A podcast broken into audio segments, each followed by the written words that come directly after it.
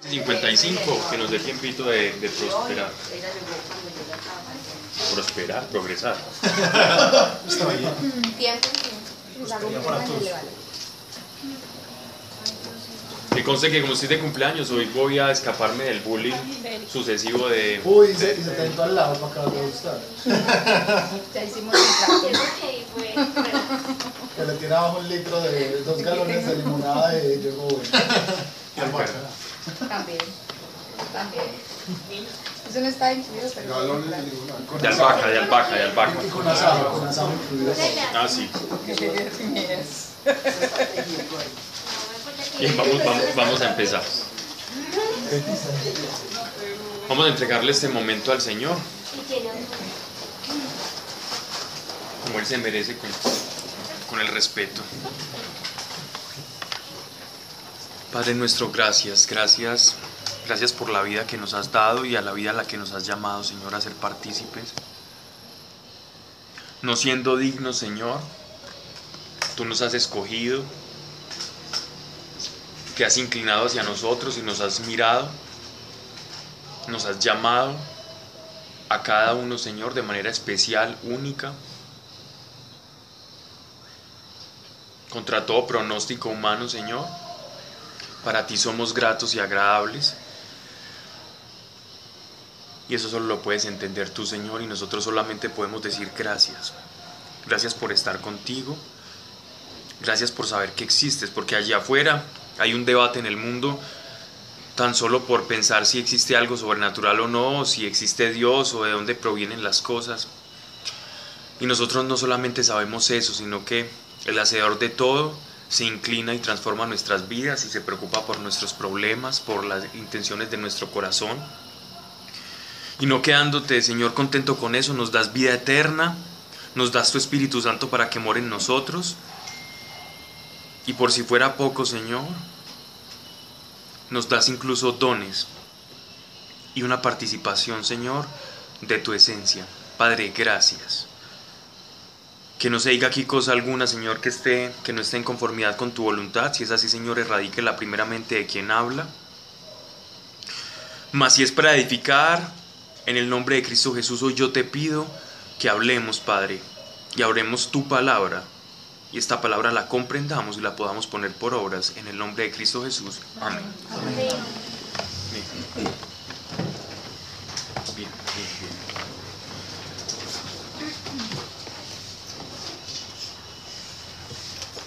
Santiago capítulo 1, verso 8. El 1 ya lo leímos.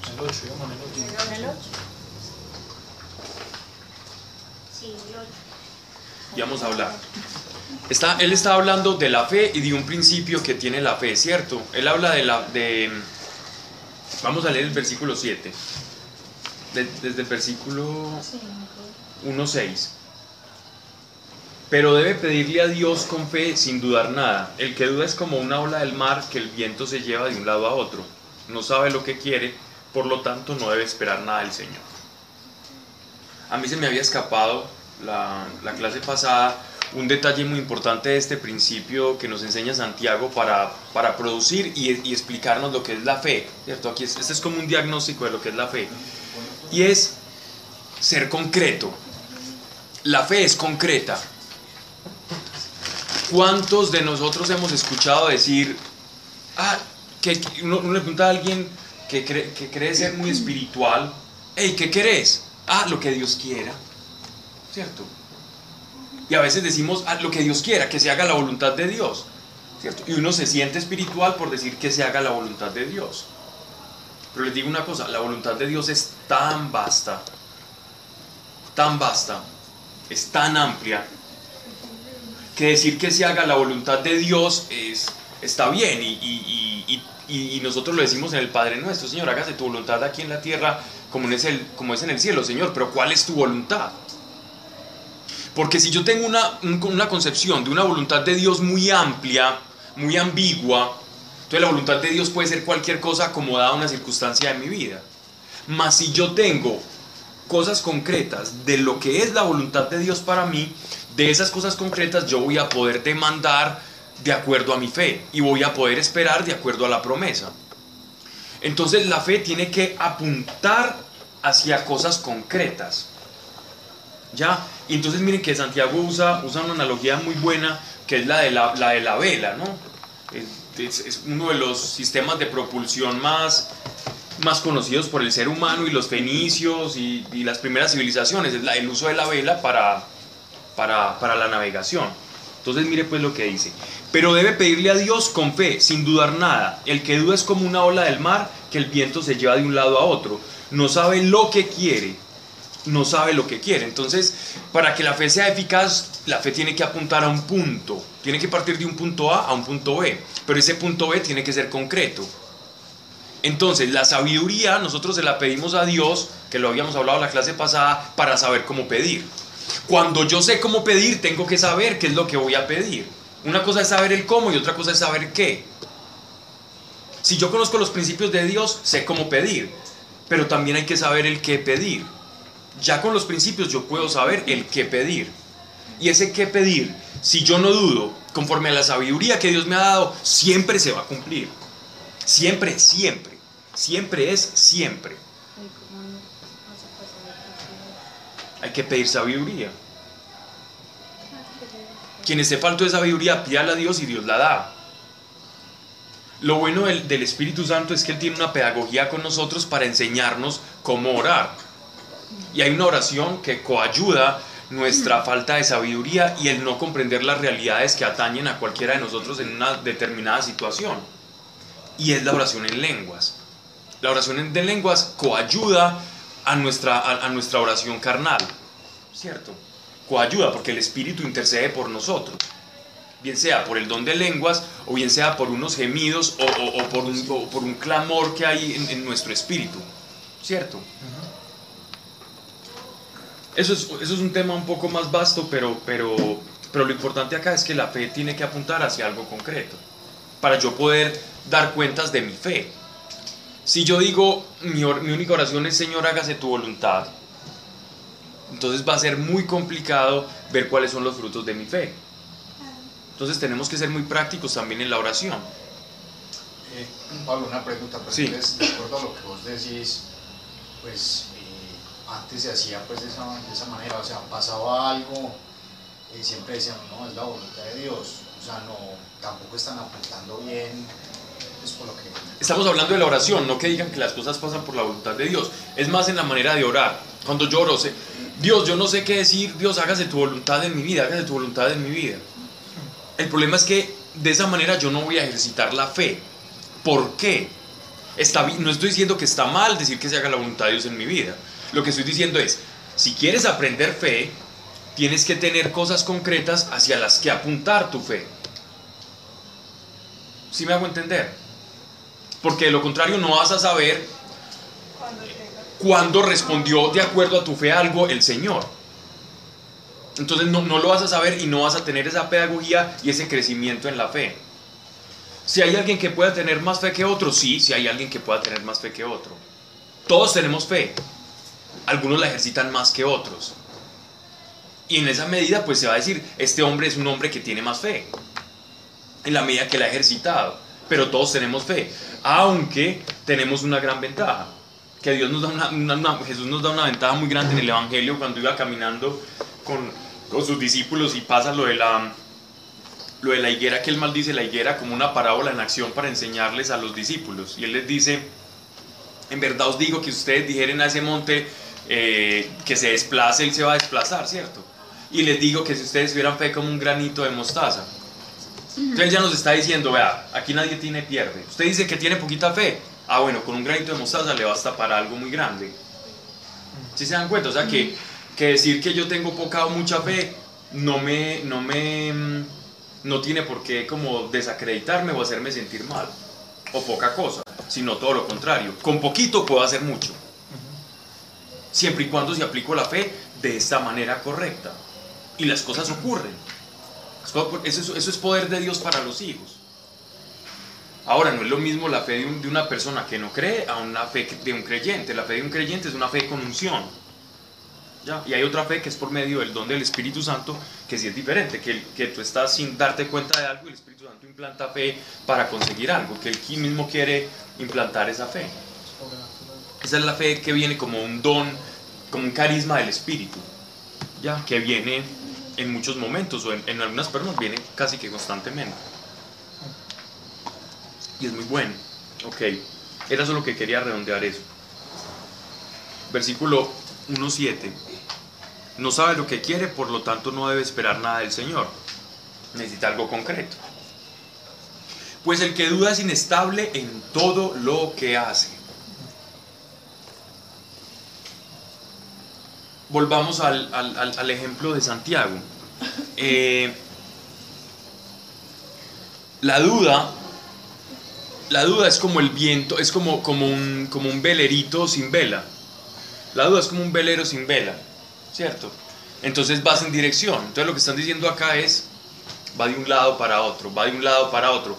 Cuando tu fe es dubitativa, cuando tu fe no va encaminada hacia un punto y no espera en un punto, entonces es una veleta sin dirección, que se hace llamar cristiano, pero nunca consigue nada del Señor. Y no consigue nada del Señor porque no apunta hacia un punto en el Señor. Y Él le está dando viento todo el tiempo. Todo el tiempo el Señor nos está dando viento. Suponiendo pues el ejemplo de la barquita, del velero. Cuando nosotros elevamos la vela y ponemos dirección, aprovechamos el, como los principios de lo que Dios nos ha dado y ya la vela empieza a tomar rumbo. Y comienza nuestro barco, que es nuestra vida, a dirigirse hacia un punto, ¿cierto? Entonces no dudemos para que no seamos como, como esto. Vamos al Santiago 1.9. La duda no es pecado, pues el que duda es inestable en todo lo que hace. Ahora, ya él, él- él- aquí ya va a empezar a hablar de otra cosa que va un poco encadenada a esto. Un poco es un poquito. El hermano de condición, de condición humilde no se, avergüence de ser pobre. La traducción aquí humilde, digámoslo así, que no sería la correcta, ¿cierto?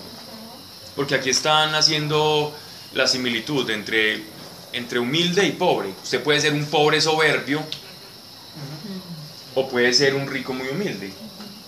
La riqueza no hace a alguien humilde o a alguien soberbio. Eso no tiene nada que ver. ¿Qué se refiere a la pobreza? Aquí están hablando de la pobreza. Me gustaría leer otra traducción. En Santiago 1.9. ¿Quién tiene por ahí? También es humilde.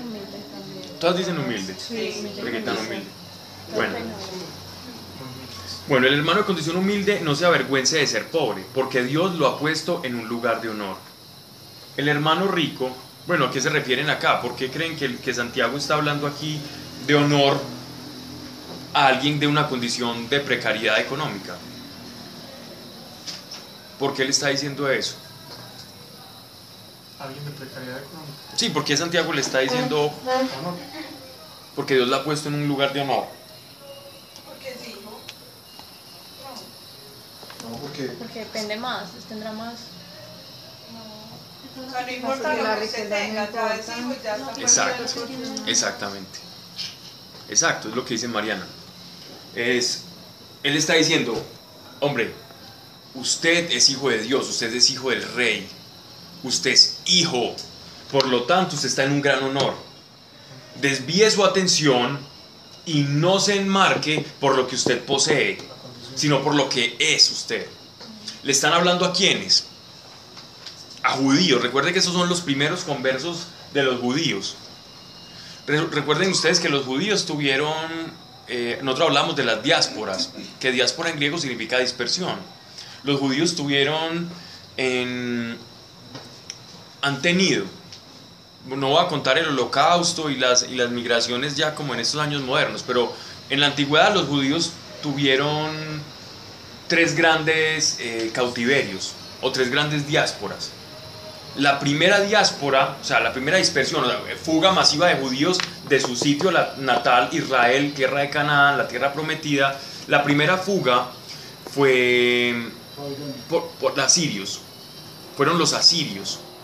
Los asirios entraron eh, a- a Israel. Israel estaba dividido en ese tiempo entre Israel norte, que la capital era Samaria, y Israel del sur, que la capital era Judá, ¿cierto?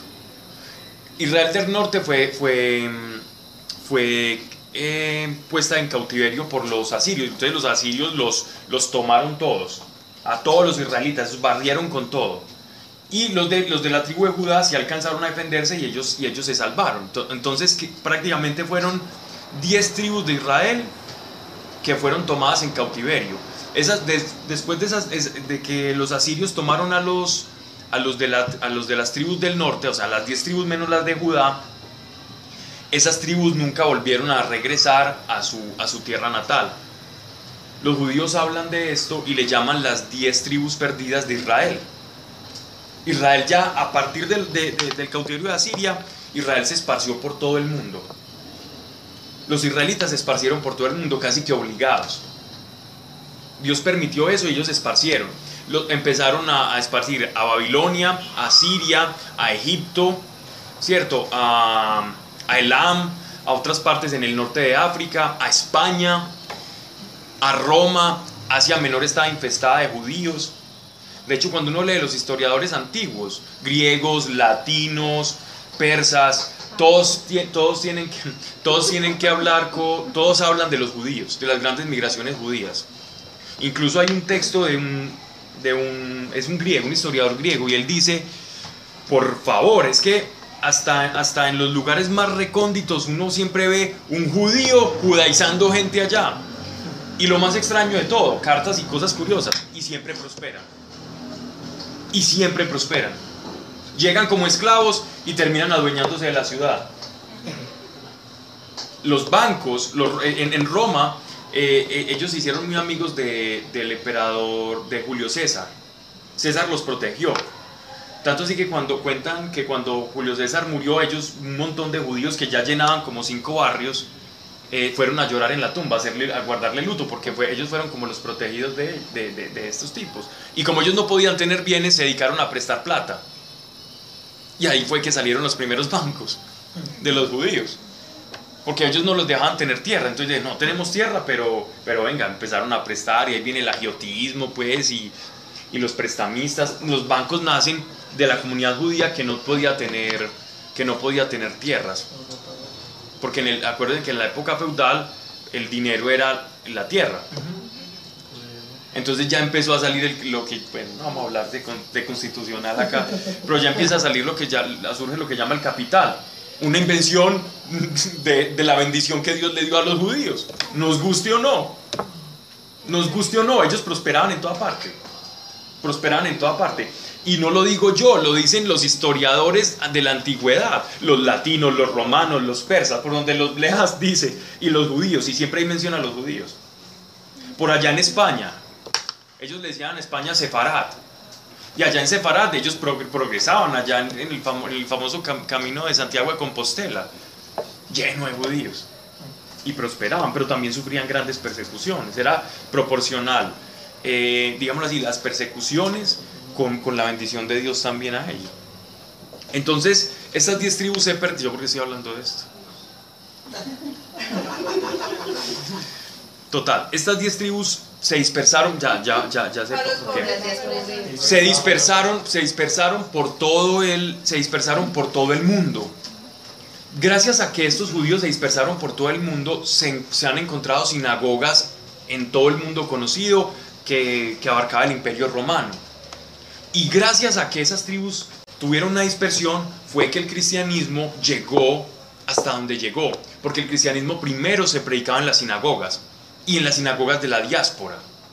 Cuando Pablo llegaba a un lugar, siempre llegaba a predicarle a los judíos, nunca a una casa gentil, salvo que el Espíritu Santo lo pusiera o le revelase a alguien en el camino, porque él no perdía el tiempo para predicar. Sin embargo, ellos siempre llegaban a una sinagoga y le predicaban a los de la diáspora. A estos judíos es que les está hablando, les está hablando este eh, Santiago. Todo eso para decir eso, bueno. Pero eh, Santiago les está escribiendo porque en la diáspora, entonces los judíos que ya tenían tantas heredades y eso, todavía veían mucho como la diferencia entre la, bendición de Dios dependía mucho del grado de bendición material.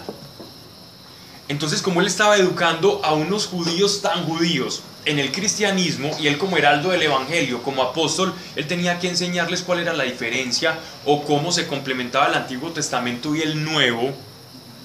Entonces él les está enseñando, no, mire, es que usted, usted no es por lo que tenga, la bendición ya es por lo que Dios hizo por usted espiritualmente.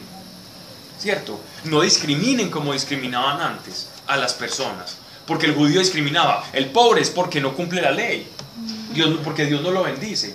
Él, ya- él- él- les está abriendo los ojos a todos esos judíos de la diáspora y les está diciendo, miren, las, las cosas con, en la gracia del Señor ya no son así.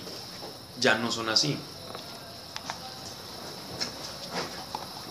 Las tribus, de las diez tribus de perdidas de Israel se ha escrito mucho. Hay cosas muy interesantes. De hasta dónde llegaron personajes de esas, de esas tribus perdidas. Hay incluso documentación de israelitas de la diáspora por allá en, en- en- en casi desiertos africanos. Y se han encontrado tablillas en hebreo y cosas y personas y tribus por allá negritos semidesnudos diciendo que tienen contacto, que, que ellos conocieron la ley de Dios. Y hay un estudio bien interesante de eso. Algunos incluso se in- inclinan a, pensar que ellos llegaron, y hay evidencias también, que ellos llegaron a América y tuvieron contacto con los Cherokee, con los Hopi, con los Anasazi en, en- en- Norteamérica. Y en Sudamérica también algunos también dicen. Y hay evidencia, es decir, hay cosas que, que no son descabelladas y que no están inventadas. ¿Cierto? Entonces, al que quiera leer, hay, hay- mucha literatura. En internet, cosas malitas, pero hay literatura seria al respecto. Bien. mm. El hermano de condición humilde no se avergüence de ser pobre porque Dios lo ha puesto en un lugar de honor. Bueno, eso. Digamos que, que eso explica un poquito todo. Santiago 1.10. El hermano rico no se avergüence cuando Dios lo humille, porque el rico desaparecerá como la flor de la hierba. Este lenguaje, esto que está diciendo aquí Santiago es prácticamente como si uno estuviera leyendo el libro de sabiduría, proverbios o el libro deuterocanónico de- del eclesiástico. Está hablando en puro lenguaje Antiguo Testamento con sentencias del Antiguo Testamento para un, para un público muy judío. ¿Qué les está diciendo? Un poco como lo que hablábamos en Eclesiastés. Que su vanagloria o que, o que lo, que lo que haga gloriarse a usted no dependa de su posesión. Busque su verdadera posesión. Que lo otro ahí está y es bueno. Y ya sabemos que es bueno porque lo leímos en, en Eclesiastés. Eso es bueno. Pero hay algo mejor. Que el otro simplemente sea un adorno, no más. Que recuerden. Santiago 1.11. Cuando sale el sol hace calor y se seca la hierba. La flor se cae y ahí termina su hermoso aspecto. Así pasa con los ricos. En un momento los vemos ocupados en sus negocios y de pronto mueren. Es lo mismo el Eclesiastés, les está diciendo, re- recuerden, el, el- el que tiene todavía su concepción en la materialidad de las cosas, todavía no ha comprendido la grandeza de Cristo. Porque nuestro tesoro está en los cielos. Nuestro tesoro está en los cielos. De esto hemos hablado tanto que yo creo que puedo pasar de, largo, ¿cierto? ¿Quién dijo sí? Sandra. Afortunado el que mantiene la fe cuando es tentado. Este pasaje es tan, tan, da tanto de qué hablar. Afortunado el que mantiene la fe cuando es tentado, porque recibirá el premio de la vida eterna que Dios ha prometido a los que aman. Afortunado el que mantiene la fe cuando es tentado. ¿Qué es la tentación? ¿Qué es la tentación? Pablo, cuando dice habla de corona de vida, se está refiriendo a la salvación. De Estefanos. Sí, de la... O sea, que están hablando de una tentación que lleva es como a desviarse del todo del camino, no O una a tentación como cotidiana. Pero yo pensaría que por, por precisamente cuando se está hablando de salvación, de corona de salvación se está refiriendo a una tentación de desviarse, es decir, de alejarse de Dios, De no de una tentación de lo cotidiano. Mira, lo que estás diciendo es cierto si lo, si lo escribiera el apóstol Pablo. Si lo escribiera el apóstol Pablo, eh, eh, eh, así, así, así, así es. Pero en este caso él lo está escribiendo para judíos. Ya te voy a decir cuál es la diferencia. Si el apóstol Pablo lo escribiera, el apóstol Pablo la tenía clarita con, con la división entre el, entre el mundo gentil y el mundo judío, porque él era el apóstol a los, a los gentiles. Pero en este caso, él está hablando de las obras, eh, de, de la- de- de las obras que nosotros hagamos acá, cómo son compensadas en, el- en la vida eterna, sí. Pero él es, él- él va, esa es como la introducción para hablar de las obras y la fe, de las obras versus fe. ¿Sí me hice entender o, o no? Sí, sí, sí. Ok. Pero quedamos sin saber cuál era la tentación ahí. Entonces, ¿qué, qué es la, qué, es, ¿qué es tentación? ¿Cómo la prueba qué? ¿Qué es tentación? Hacer lo contrario a lo que Dios nos dice que hagamos. Pues es una, No, porque es, son- es es la oportunidad. es como una propuesta, como, como una Pero que invitación. por sus propias pasiones. No la debilidad. Eso dice ahorita.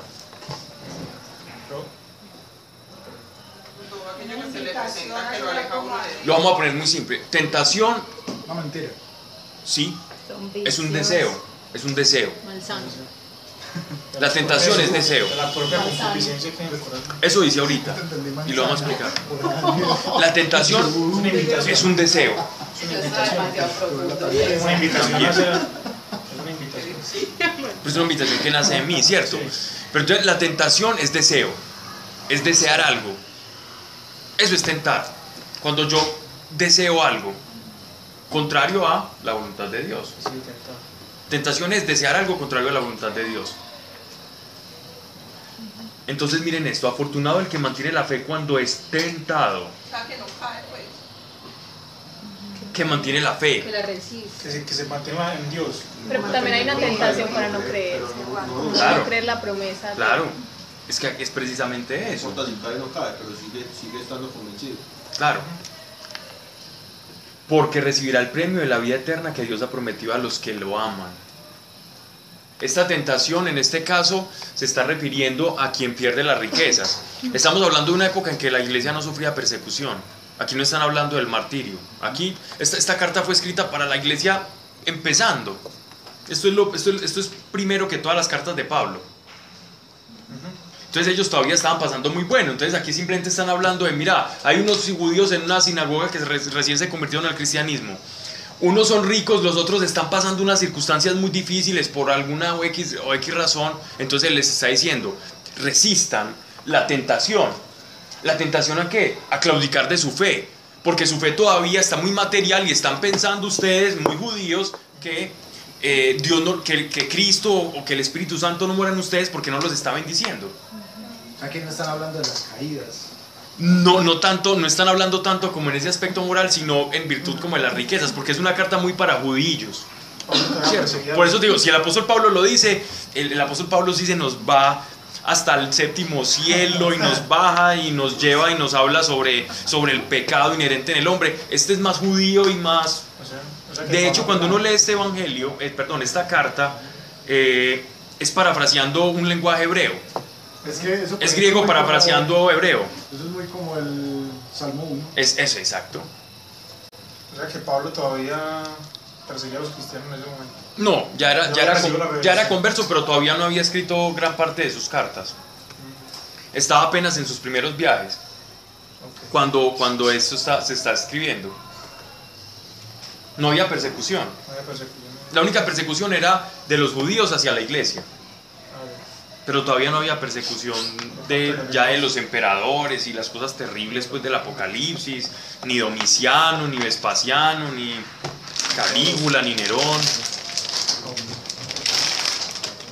Bueno, ah, la segunda gran diáspora fue la de Babilonia, años 670 y pico, 648, algunos pues lo, datan en diferentes fechas, que fue ya de Judá, de cuando ya era Israel, era solo Judá porque ya las otras tribus se perdieron, solo quedaba la tribu de Judá en Israel, aunque se le llama Israel o Judá, pero, pero ya las otras 10 tribus se perdieron todas. Todo el rastro de esas 10 tri- de esas 10 tribus se perdió, se esparcieron por todo el mundo y dejaron su semillita, por algo era Ah, bueno. Más bueno, más bueno que un bien. Y eh, por eso hay tantos Pérez por ahí, y por eso hay tantos apellidos que terminan en EZ. Bien, y entonces ellos fueron en cautiverio, pero allá en Babilonia ellos sí prosperaron mucho y guardaron la, guardaron la fe. Los otros judíos de la diáspora, pocos guardaron la fe y se perdió mucho y fueron judíos de sangre, pero, pero ya no muy practicantes, ¿cierto? Pero los judíos del cautiverio de Babilonia sí permanecieron en la fe y de hecho ahí fue que se empezó a escribir la Biblia. El Antiguo Testamento se empezó a conservar en rollos a partir del, de del cautiverio en Babilonia. Porque ellos dijeron, no nos vamos a dejar quitar nuestro, como nuestro acervo cultural y nuestra fe, no. Y empezaron a redactar. Estamos hablando de la época del- de Daniel, del profeta Daniel. Pero. No, porque ellos había cierta permisividad religiosa. Ahí estaban En Babilonia. En ese momento. Exactamente, era en, en cabeza de Nabucodonosor. Ya después de Nabucodonosor viene, viene otro gran cautiverio que fue por Pompeyo, por allá por el año 66. De, el, el en- sí, en el año 66 lo, hubo otra, otra gran diáspora judía y en el año 66 lo que ocurre es que él empieza a coger puros esclavos y se los lleva para Roma. Coge más o menos unos 10.000 esclavos de Jerusalén, Pompeyo emperador eh, eh, militar romano, se los lleva para Roma, los vuelve esclavos y eran tan complicados de manejar incluso como esclavos que les dio, les dio una, su emancipación, pues los dejó a todos como libertos. Manumisión se llama eso en, en derecho romano. Los dejaba ya unos esclavos, unos manumitidos ahí y quedaron ellos ya en, en Roma instalados como 10.000 tipos y ahí fue que formaron los bancos. Llegaron como esclavos y terminaron siendo banqueros. La bendición de Dios. Y el, antisem- el antisemitismo, eso no es de Hitler, el antisemitismo viene desde los albores de la humanidad. El odio hacia los judíos viene desde los albores, porque el, el odio hacia los judíos viene igual que desde, que el ser, desde que el primer ser humano sintió envidia, o sea, el viejo Abel, el Caín, sintió envidia a Abel. Desde ese momento ya cualquiera que recibiera una bendición iba a haber por allá otro envidioso. Y así de esa, de esa misma manera ocurría con el pueblo judío. Prosperaban, no faltaban los envidiosos, los que los calumniaban y los que los querían sacar. Y el antisemitismo es algo de toda la vida. Bien. No estoy diciendo que todos los judíos eran, que, que son buenos, no, hay de todo, pero, pero Dios lo que promete lo cumple.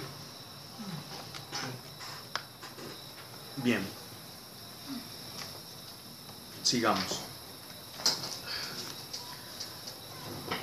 Cuando alguien tenga una tentación, no diga que es tentado por Dios. O sea, Dios no pone deseos hacia el pecado.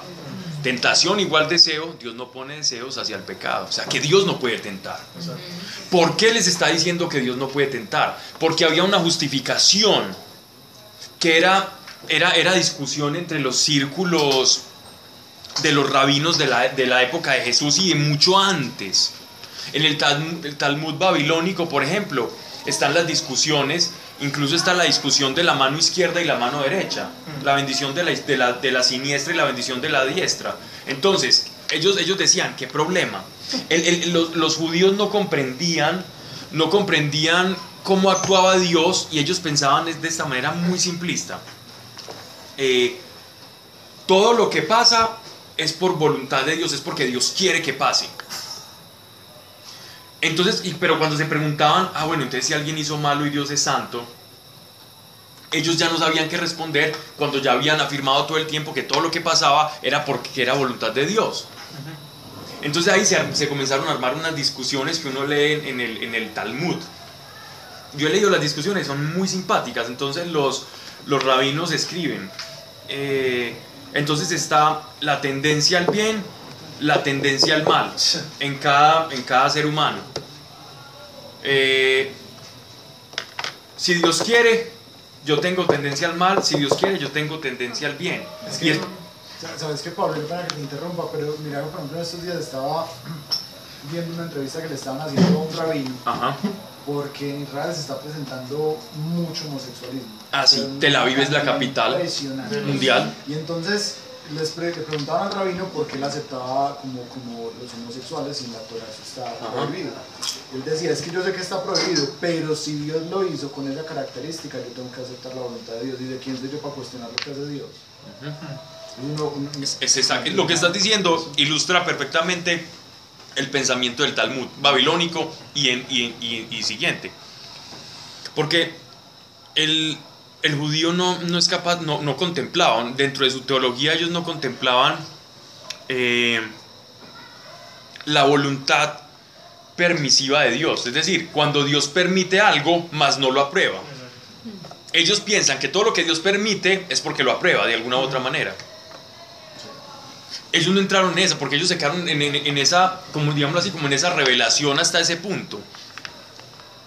De hecho, el apóstol Pablo, uno le, uno, no- uno le nota mucho de eso en la carta a los romanos. Uno le nota mucho de eso, pero como él, con la revelación del Evangelio, él desenvuelve otra vez como, ese, como esa maraña de discusiones del Talmud, y él la desenvuelve y él habla de la gracia santificante, de la renovación del espíritu, de la ley y del cuerpo de pecado. ¿Cierto? El, el apóstol Pablo como que le hace quite a esas discusiones y dice, mire, con el Espíritu Santo esto es diferente, hermano. Esto es diferente. Tenemos una inclinación hacia el mal, pero grande es el Señor y el Espíritu Santo porque nos, nos muestra y, pone su ley en nuestro corazón, y ya lo decía el profeta, ¿cierto? Pero sí es muy cierto. Entonces el judío, él le está diciendo eso a los judíos porque ellos, entonces ellos pensaban, bueno, eh, Dios puede tentar, es decir, Dios a ninguno de nosotros nos va a producir una inclinación hacia el mal, o nos va a desear, o nos va a hacer desear el pecado. Entonces uno dice, bueno, entonces ¿cómo así? Pero Dios, pero Dios sí pone pruebas. Pero es que una prueba es muy diferente a una tentación. De hecho, recuerden ustedes el pasaje de Abraham. Abraham y su hijo Isaac cuando Abraham va subiendo al monte y le ensilla el, burrito y toda la cosa y le hace le dice bueno entonces vas a sacrificar a tu hijo al hijo de la promesa. Uno se pregunta eso es una prueba de Dios. Eso ahí sí es una prueba. Sacrificar a su hijo es una prueba. Pero no es una tentación. En ningún momento él lo indujo a pecar.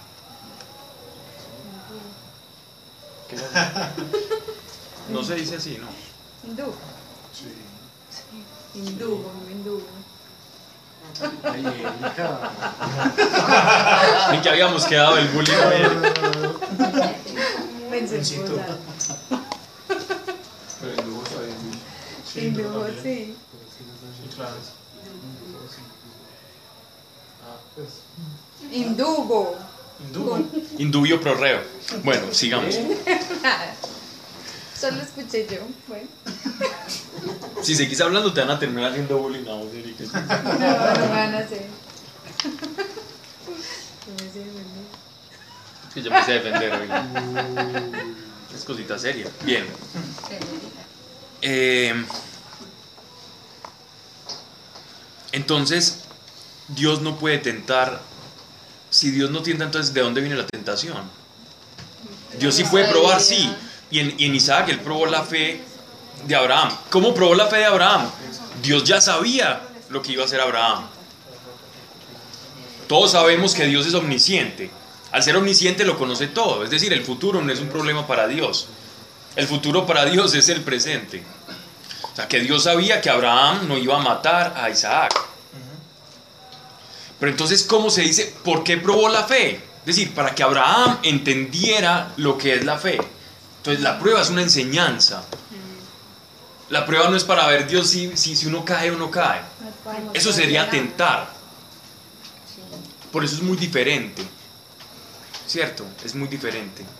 Y por eso dice que Dios no nos da a cada quien más de lo que podamos soportar. Es decir, Dios no nos va a tentar. Dios nos va a capacitar y nos va a enseñar. La salida. Yo recuerdo cuando practicaba las tablas de multiplicar con mi papá, no lo recomiendo como tutor a nadie, pero... Bueno, pero me las aprendí, ¿cierto? Y fue maluco, pero me las aprendí. Ahora yo puedo escuchar un, un que decía que, que la tentación no está por encima de la libertad que tenemos. Exacto, también se podría decir de esa manera. ¿Nos explicas eso, por favor? Sí, no está por encima del libre albedrío, pues, Ok.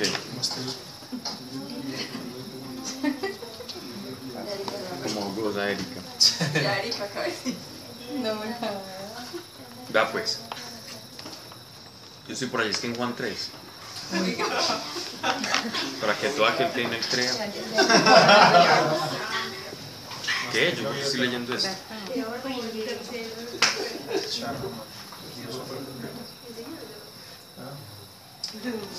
De lo que estamos hablando ahorita con Sergio.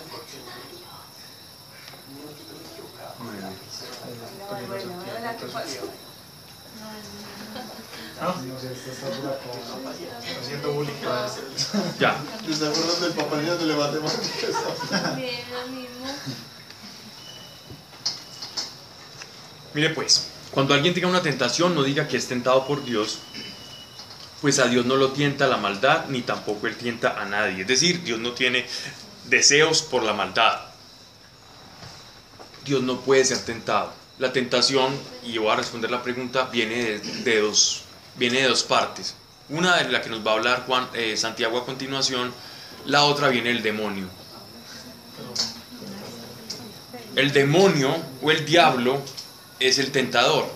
De hecho, así así le conocían al, como pues, llámelo Belcebú, Lucifer, Satanás, ¿cierto? Diablo o chamuco, que es el, el- como el, el- el- sí, el adjetivo preferido de, de Gatún, Y de Sebas también. Y de todo el mundo ya. popularizó. Muy bien, muy Sí. bien. Chamuco y Y entonces, eh, el nombre de, ese ser es precisamente eso, es, es el, tentador, el que nos está tentando. Y, él empieza a manifestar ese carácter en Génesis, ¿cierto? Con la tentación. La tentación a, los- nuestros primeros padres. ¿Cuál fue la tentación? ¿Cierto? Y si comieres de este fruto. Es tentador, ¿cierto? Le- les inspiró, les inspiró un deseo.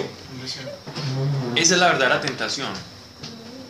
Entonces, ¿cómo se empieza a producir la tentación? Cuando yo comienzo a desear, a desear, a desear y empiezo, y empiezo a maquinar y el deseo, y empiezo, y empiezo, y empiezo, ahí ya esa, ya esa, e- ese deseo, ya, bueno, ya voy a hablar de eso. No, no, pero, pero, pero para eso el demonio tiene que conocer, Desear no es malo, depende de lo que desee. pero para eso el demonio tiene que conocer qué, qué es lo que uno es tentado, ¿cierto? Porque, Claro, pues no todo el mundo lo tienta a lo sí, mismo. porque ellos ya habían escuchado que Dios dijo que de ese árbol no comían.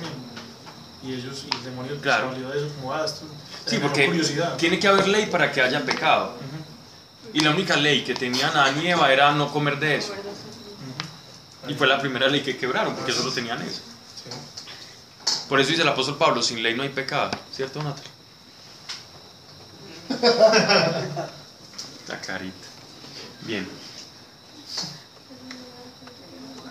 Santiago 1.14. Uno es ten- ahora nos va a explicar. Uno es tentado cuando se deja llevar por un mal deseo que lo atrae y lo seduce. Uno es tentado cuando se deja llevar por un mal deseo que lo atrae y lo seduce. O sea, que la tentación es un deseo malo que uno comienza a maquinar. Luego el deseo malo da a luz al pecado. Luego el deseo malo da a luz al pecado. Y el pecado, una vez que ha crecido, conduce a la muerte. Tenemos la ecuación de cómo nosotros pecamos y cómo nosotros morimos espiritualmente. En otras traducciones no dice acá mal deseo, sino que dice concupiscencia, ¿cierto? Concupiscencia. Que yo creo que sería la palabra, la traducción más adecuada. ¿cierto? Una tendencia a, a.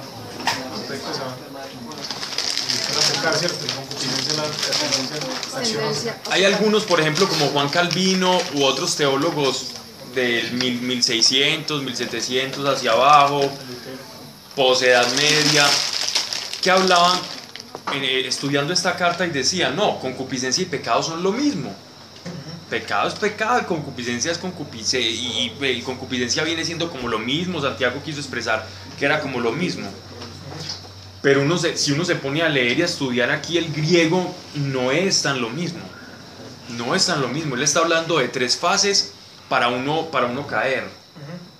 Entonces, está hablando de una concupiscencia. ¿Qué viene siendo aquí la concupiscencia? ¿Qué es lo que nos hace desear el mal? Inclinación. Sí, esa inclinación, eso es la concupiscencia, es una inclinación. ¿Pero por Una qué? idea. Por el deseo. No, nada, no El deseo es la tentación. Un deseo, un Una carencia o algo así. Pero esa no es la inclinación Ajá. que Placer, tiene. ¿Pero qué es eso? Pecado original. Exacto, El pecado original. exacto. Eso es. Es, la in- es- es- es- es esa, es esa herencia que nosotros tenemos de la primera tentación que sufrió el hombre y que nosotros cargamos. Casi que como si fuera una raíz. Es una tendencia. Entonces, como nosotros tenemos esa tendencia, por otro lado, los judíos tenían la ley. ¿Qué hacía la ley? La ley frenaba esa tendencia. La ley le decía, no, usted, usted desea la muerte del prójimo, ¿cierto? Sí, hombre, pues no la desee porque eso lo lleva a la muerte, ah, no la puedo desear. Entonces cuando la deseo, ya no la deseo y no la miro, ¿cierto? Los bienes ajenos. Ah, no, no, no, yo, yo siento deseo del Lamborghini del vecino. Ya no lo voy a desear.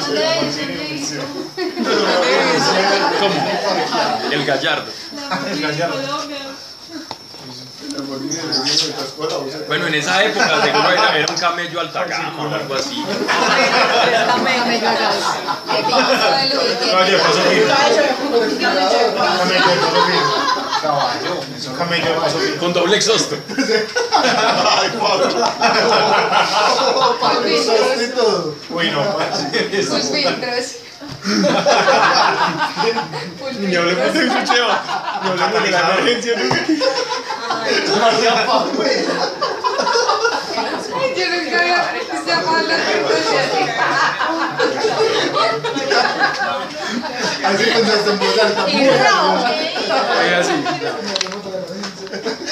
Hombre, qué calor. Bien. Pablo, no te fuiste robito. Que se va, hombre, no, no respeta. Bien. Entonces, eh, la, ley, la ley fue puesta para atenuar, para atenuar el pecado. Pero el problema de la ley, y lo vimos en Romanos, perdón, ¿Cómo así? ¿qué hacía? La ley, la ley, si uno tiene una ley, uno dice, ah, ok, voy a, voy a vivir mi vida intentando cumplir un decálogo. No voy a hacer esto. Ay, me equivoqué, voy a ofrezco un, ca- un car- un carnero para, para pasar mi, por alto mi pecado. Pero tengo todavía el problemita de la tendencia a pecar y desear lo malo siempre. Entonces que la ley no te suplía la concupiscencia, la ley no te quitaba la concupiscencia. Es más, era tan ineficaz la ley que ni te podía perdonar. Dios no te perdonaba. En el Antiguo Testamento Dios no te perdonaba. No porque es que, ve, pero ¿cómo así Dios es amor y Dios dice que perdonemos 70 veces 7 y Dios no perdonaba?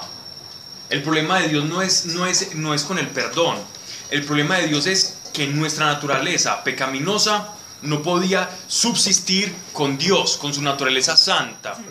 No podíamos cohabitar con la santidad de Dios. Y en esa incapacidad de nosotros cohabitar con Dios, Dios, Dios decía, ok, para que ustedes estén cerca de mí, entonces vamos a hacer un, yo voy a hacer una expiación, es decir, yo voy a pasar por alto.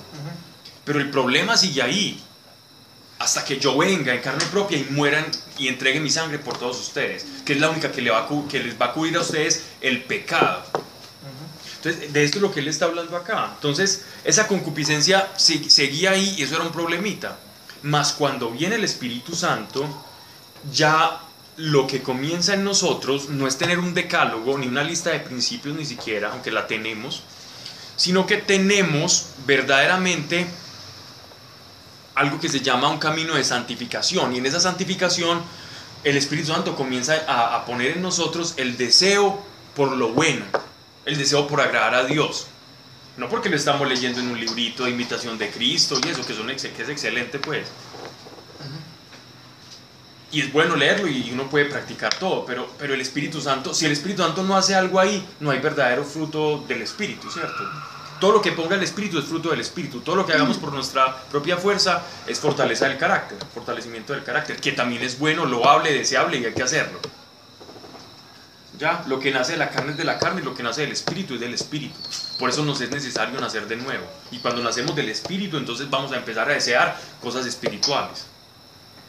Pablo, en el Antiguo Testamento solo los profetas sabían que eran, pues, tenían la imposibilidad de cumplir la ley que venía el Mesías. Todos lo sabían. O todos, todos lo sabían. Todos sabían que la imposibilidad de ellos. Ellos lo sabían. Por eso ellos estaban esperando un castigo, pero esperaban un castigo eterno o esperaban No. algunos esperaban el Salvador y otros Unos esperaban el Mesías. sí. Otros esperaban un profeta que les iba a enseñar todas las cosas. Otros más simplemente decían, si yo cumplo estos mandatos voy a vivir bien hasta que me muera. solamente por vivir bien. No Sí. pensaban en, no, no en la vida eterna, pues No, ninguno, ni, ni los profetas. ni- algunos sí. algunos Algunos sí tuvieron- como que atisbaron, atisbaron como cosas. ¿cierto? Pero, pero no fueron muy desarrolladas, sino ya hasta mucho tiempo después, casi que hasta el 300 antes de Cristo. Y, y por esas, por ejemplo, esas personas que vivieron como que se murieron en esa esperanza, o sea, iban a ser también, así no supieran que había vida eterna también. También iban a ir para allá, porque Cristo, porque ellos murieron esperando el Mesías.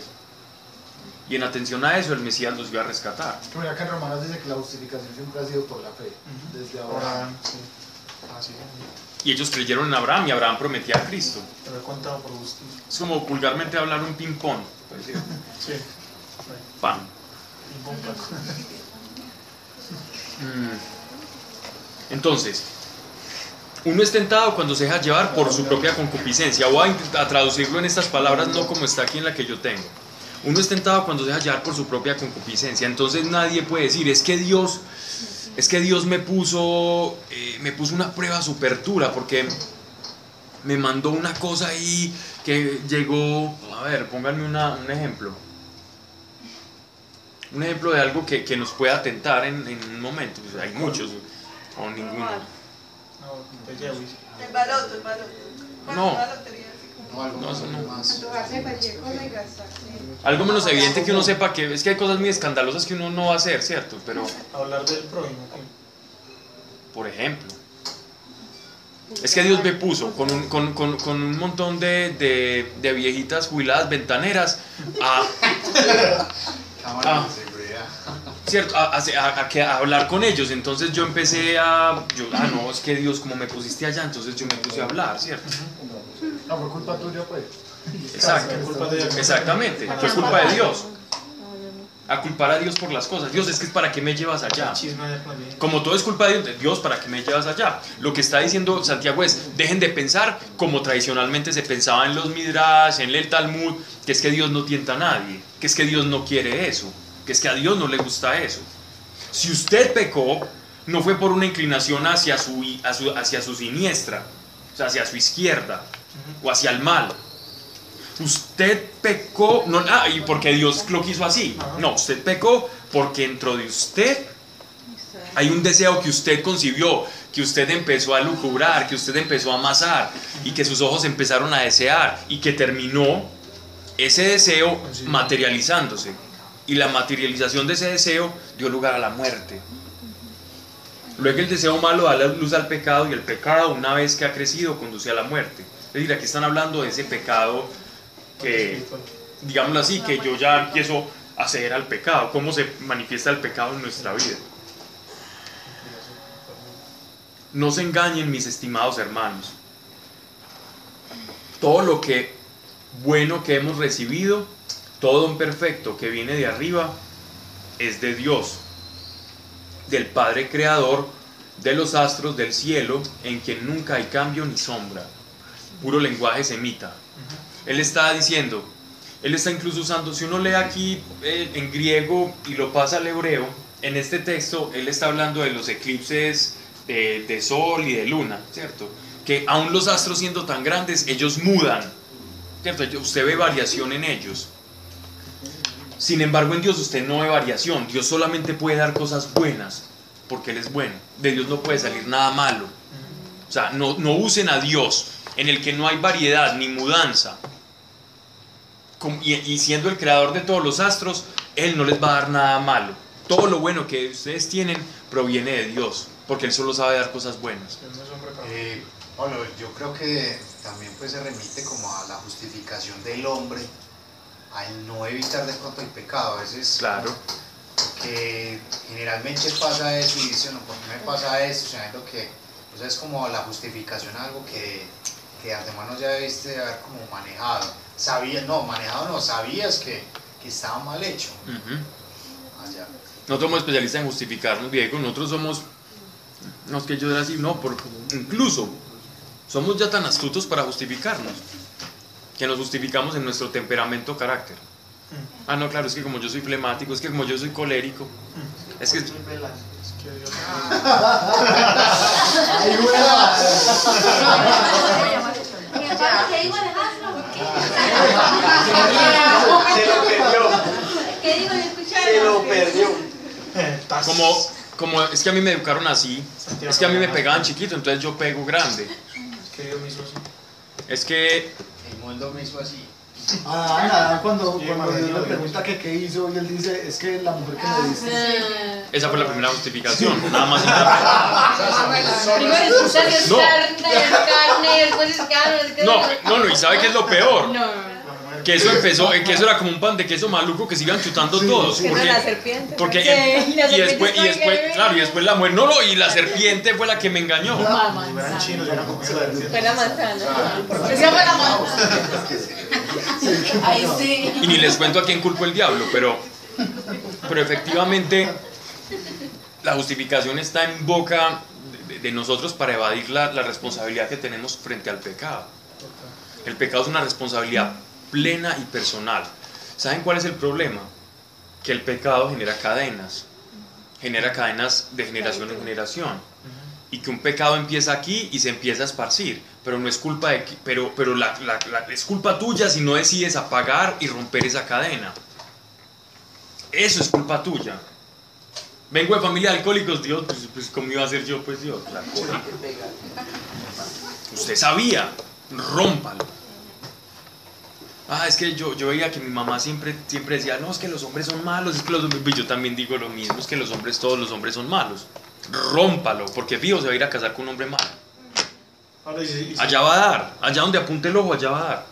y si, si se rompe o Dios a veces puede permitir que pase de todas maneras algo a la otra generación de eso. Y, Puede pasar, pero usted tiene como, como hijo de Dios la autoridad para romper esas cadenas de pecado. No sería como la, estoy en la responsabilidad en este momento de frenar eso. No solamente tiene la oportunidad, tiene la responsabilidad. Qué bueno que me Dios.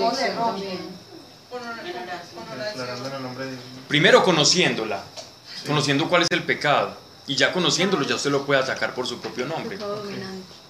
Claro. Pablo, yo tengo una duda con respecto a eso. ¿Por qué es tan difícil romper las cadenas generacionales? O sea, porque, por ejemplo... Por el desconocimiento. ¿De qué? De la cadena. No, porque por ejemplo yo he identificado varias, pues Dios me ha mostrado varias, ¿cierto? De mi familia, listo. Y yo me pongo a orar por eso. Por ejemplo. Que no tenga nada que ver con Daniel, pues. Dios me mostró que éramos esclavos del que dirán toda la familia por parte de mi papá Pablo. Perdón, que Prestaba atención. tuve una pequeña distracción aquí con una servidora. Que Dios me mostró que todos éramos esclavos del que dirán por parte de mi papá desde el tatarabuelo. Wow. ¿Cierto? Entonces, toda la familia, no todo el mundo recibe la herencia generacional, pero eh, tenemos eh, problemas en la columna, ¿cierto? Entonces hay escoliosis, la gente queda paralizada por el que dirán. Es demasiado charro, pero pasa y le incapacitan pues a la gente. Allá debe estar tu bisabuela y que estarán diciendo que van a decir. Entonces, listo, yo no, yo no estoy como enferma de la columna, pero sí no era, o sea, pues de escoliosis así, pero era muy maletona.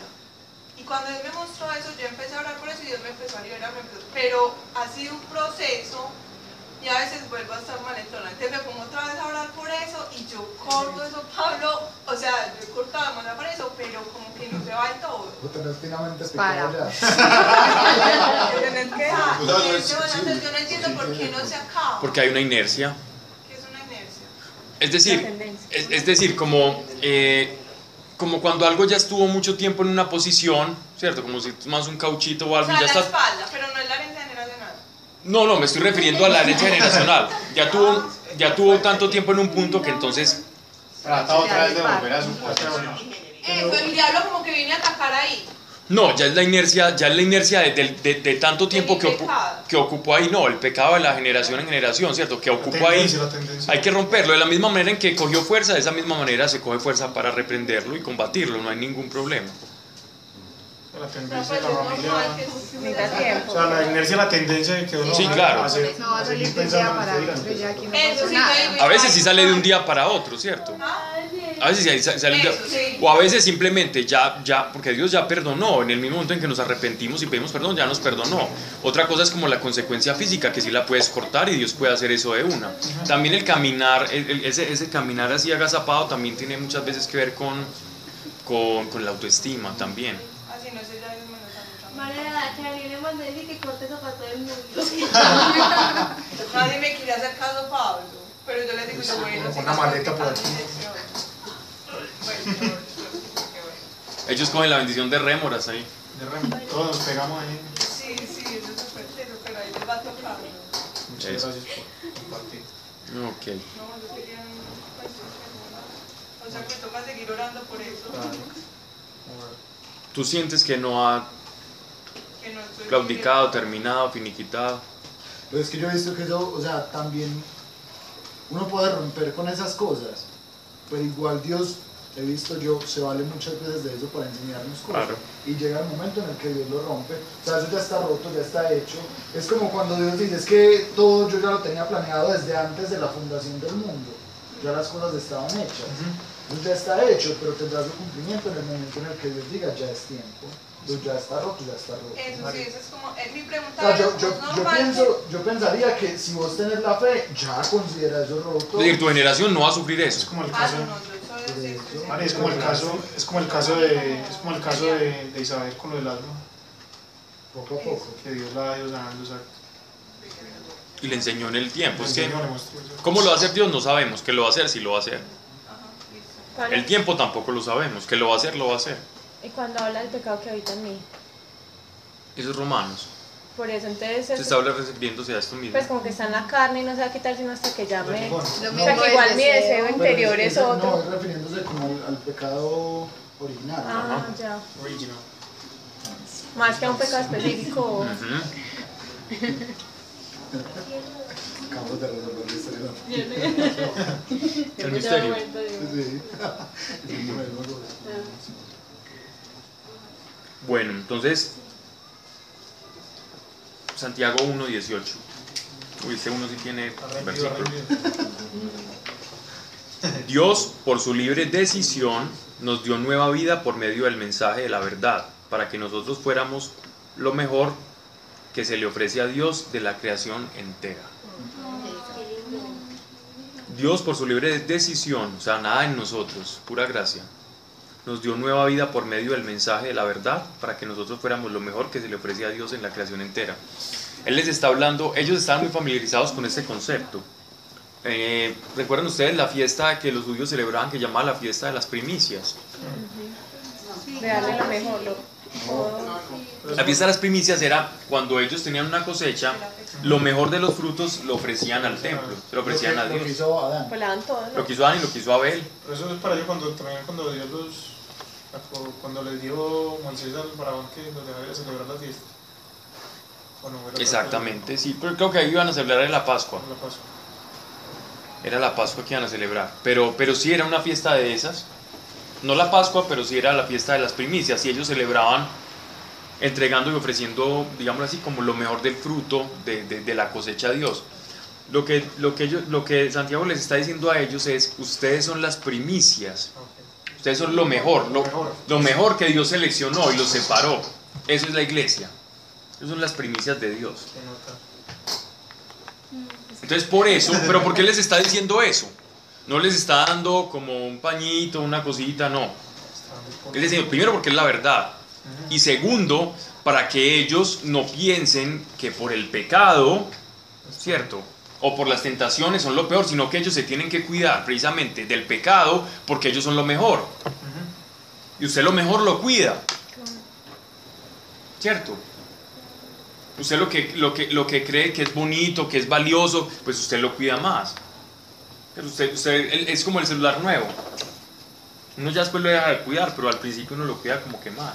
Y si tiene una cosita uno a la mano, llega y le hace así. Al- al- y ya después eso es lleno de rayones, todo relajado, despellejado por todos lados, la batería inflada. No creo que solo me pase a mí. ¿Cierto? Con todo. Y así pasa con todo. Que no puede pasar. Eso no puede pasar con los esposos ni con las esposas. Cualquier parentesco, cualquier parentesco con la realidad. ¿Cierto? O sea, cualquier Eso ya lo parentesco. puso Adam, ya lo sabe que ven los hombres. La tendencia. que la mujer que me dice. Ah, no hablemos mucho que quedamos como las de perder, yo creo. Sí, sí. Eso está bien, Sebas, que digan eso. Pero viéndolo bien no fue Eva la que. No. Pero Pablo, yo creo que. Si fue la miramos- manzana, fue la. Si miramos desde el hebreo, yo creo que. Ah, sí, de- de- desde el hebreo, hermano, nos cayó la. Y si leen los proverbios, hablarán de la mujer Virtuosa, sí, la y adúltera. Yo también. Ah, sí. Ok. También que Hay un religioso. No he visto ese versículo. Sí, es entonces. Sí, sí, Y se lo sabe y todo. No es que se celebra el día hoy. Ah, Bien hecho. que ¿Proverbios qué? No, sí, 23 es como 23, no me sé. Recuerden esto, estimados hermanos. No, Estén más dispuestos a escuchar que a hablar. Es que Estén más dispuestos a escuchar que a hablar. Vea, No tenemos dos oídos y una boca. no hay casi ningún filósofo, sabio, erudito, literato, que no, diga, que no haya dicho esto. Es mejor escuchar y es más sabio escuchar que parlotear. Lo han dicho todos. Cicerón, por allá hay otro, Zenón, eh, Aristóteles, Confucio. Todos esos, eh, todos esos pensadores han dicho esto. Santiago también. Recuerden esto, estimados hermanos, estén más dispuestos a escuchar que a hablar. ¿Por qué? Por la boca muere el pez. No dispuesto a escuchar. Porque por la boca muere el pez. No, cuando Cuando uno se celebra. El problema de hablar mucho, el problema de hablar mucho es que el que habla mucho observa poco y el que observa poco de nada tiene que hablar. Entonces lo que va a hablar es de nada Es porque observa poco. ¿Sí ven? Es, es- es muy simple. Está Sandra, sí es pasada. Que si ves que no. no Se atiende. Pues, Andrés, se te fue la mano ahí. Sí, no veo. Sandra. ¿Cómo lo estás declarando así, Santita? Ese repertorio de Sandra.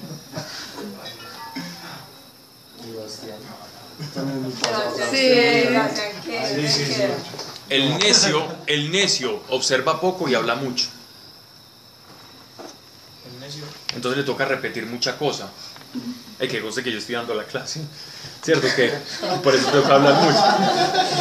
Muchas veces prejuzga, prejuzga sin juzgamiento. Bien.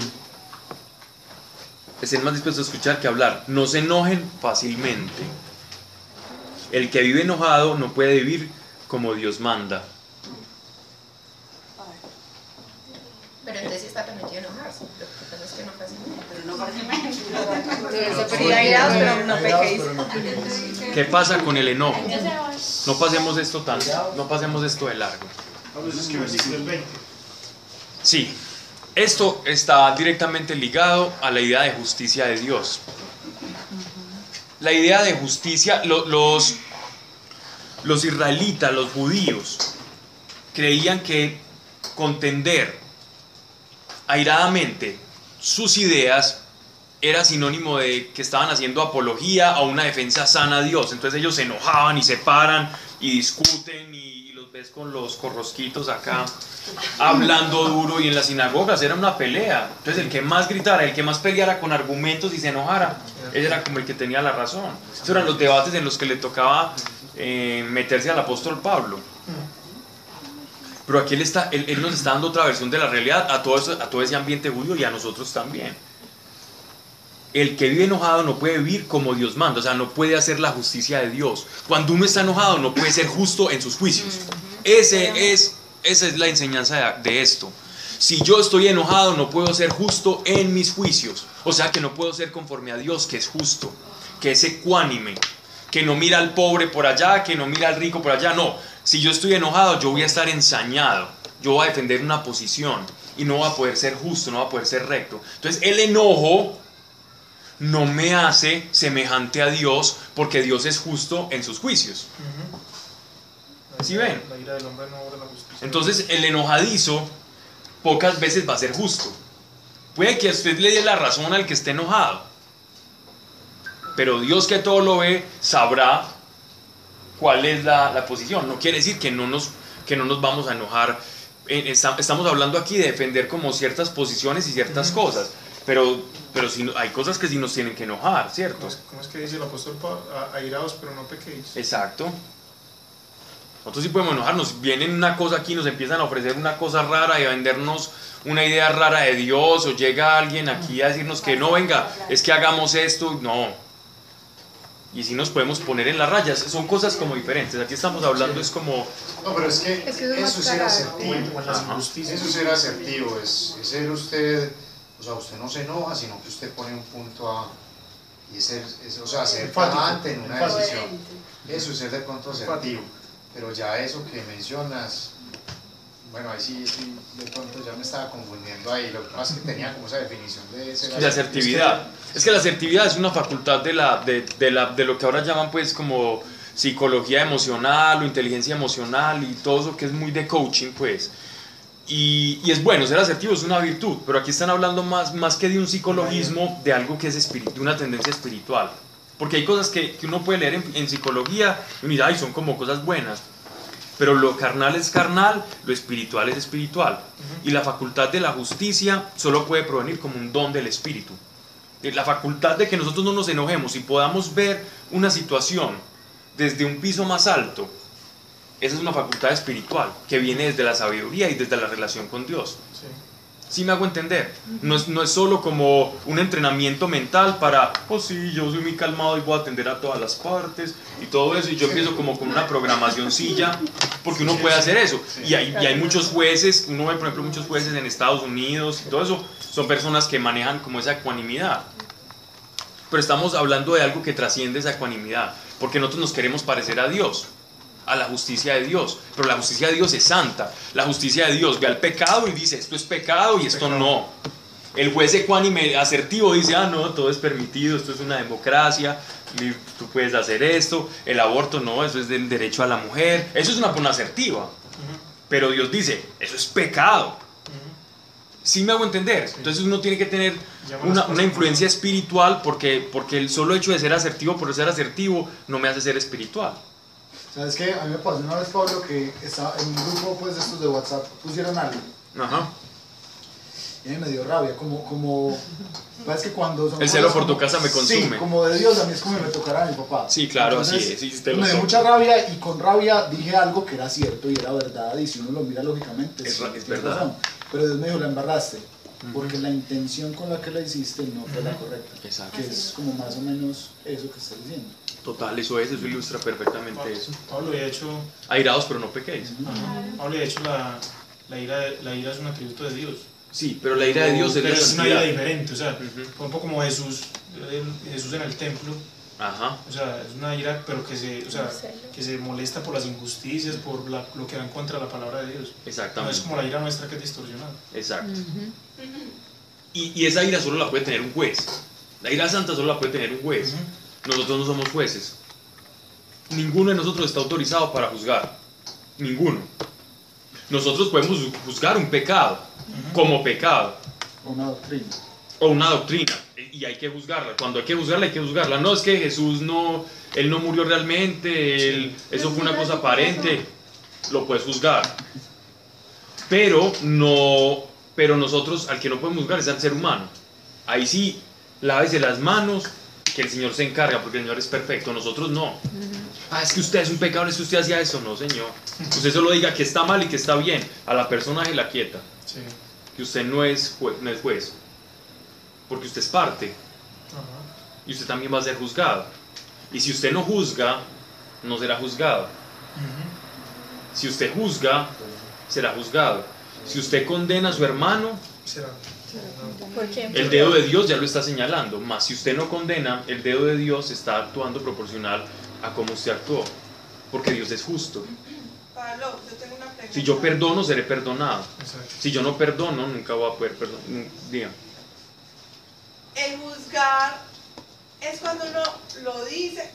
No, el juzgar es una actitud del corazón. Dígala o no la diga. Pero es mejor no decirla. Ya. O sea, si lo sintió. Pero es mejor no Pero es decirla. demasiado difícil.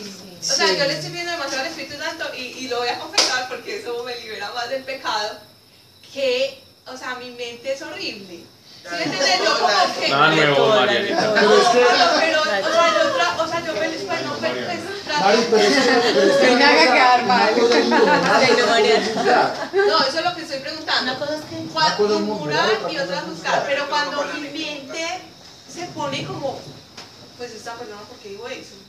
O, o eso es, pues como que, Pero hay que entender que es juzgar. Sí. por eso, eso es lo que estoy yo preguntando. Juzgar, juzgar no es usted, no es usted cuestionar lo que alguien diga o no, porque eso es criterio, ¿no? Juzgar no es que a usted le parezca tonto o, o sabio o pendejo o, o lo que alguien diga. Eso no es juzgar. Porque si alguien, si, si alguien está emitiendo un mensaje, usted, usted está autorizada plenamente a juzgar ese mensaje, no a la persona. Pero si es a la persona, esta Sino que persona tan. que a partir de eso lo clasifican. Bueno, sabemos que como decía Forrest Gump, el tonto dice tontería.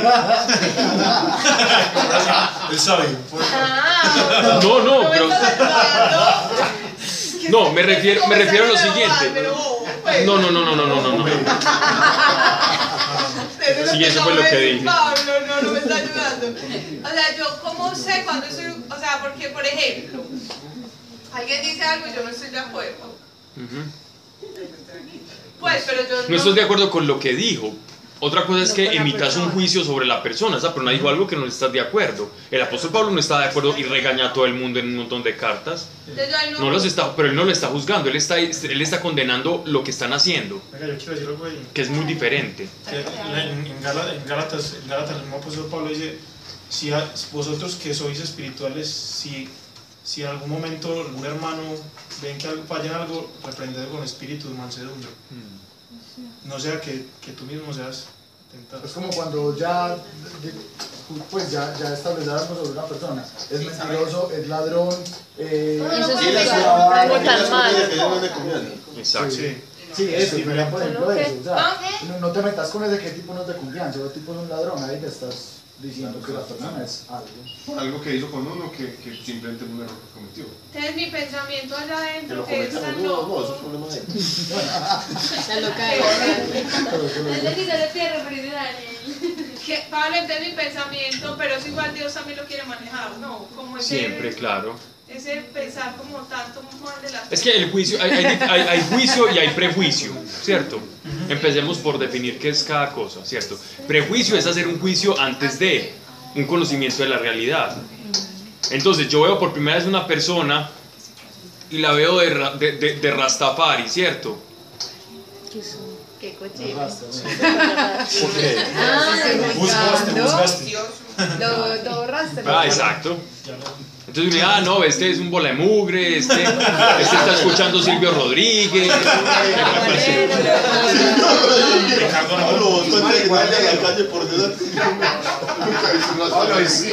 marihuanero. Es marihuanero. Ese, ah, es pecado. Ese es pecado.